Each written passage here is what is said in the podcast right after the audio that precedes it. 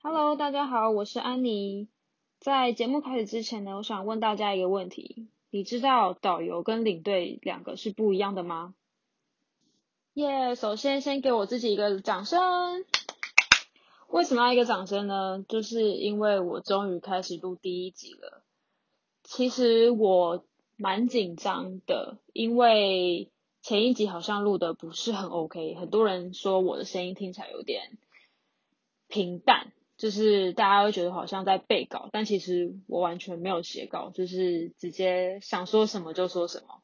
好，那我现在第一集呢，想要跟大家讨论的就是有关于领队跟导游这两个完全不一样的工作。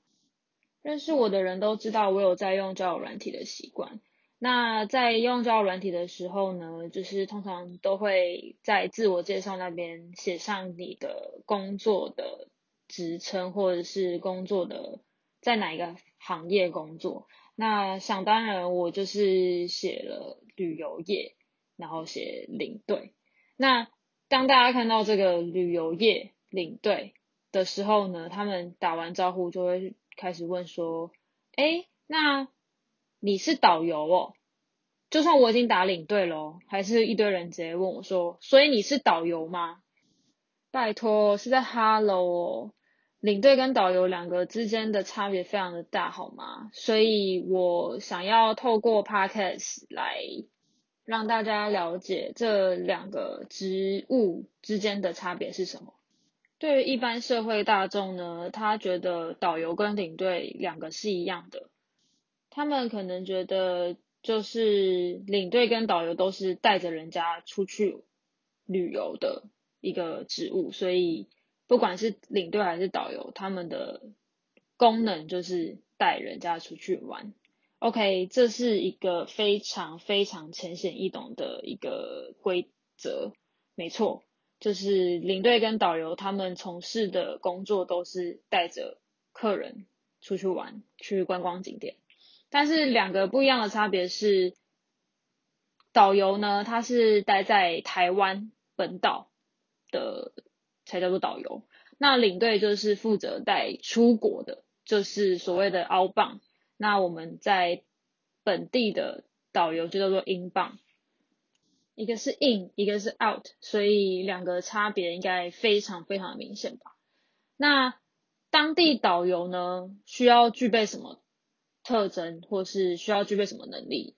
一就是你要很会说话，因为你要负责介绍景点，然后你要很有趣，你要可以 hold 住整台车上的气氛。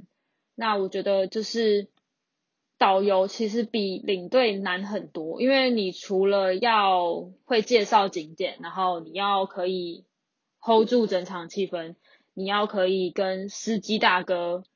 或者是一些长官之类的负责人去 social，所以就是说导游非常重要的就是一个 social 的能力。那么领队的职务又是什么呢？国外领队呢最重要的就是客人的安全。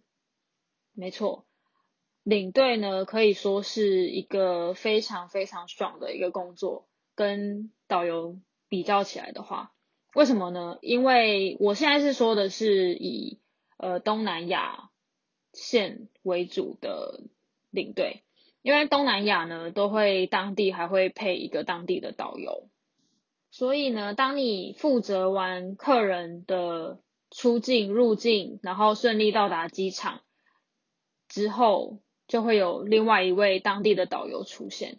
那在当地导游出现之后呢？基本上就没有你的事了，因为接下来就是像我刚刚说的，导游就要开始自负责介绍当地的景点啊、当地的历史啊、当地的文化什么什么什么的。所以，当领队遇到导游之后，基本上领队就没有工作了。他唯一的工作就是负责监督，呃，这个当地的地接社有没有确实的。照着我们在出团之前所给的一些合约上面的景点啊，或者是餐厅啊，菜色啊好不好啊，然后就是负责监督这整个行程的完整度跟有没有出任何的 trouble。那所以其实领队呢就是一个爽缺啦。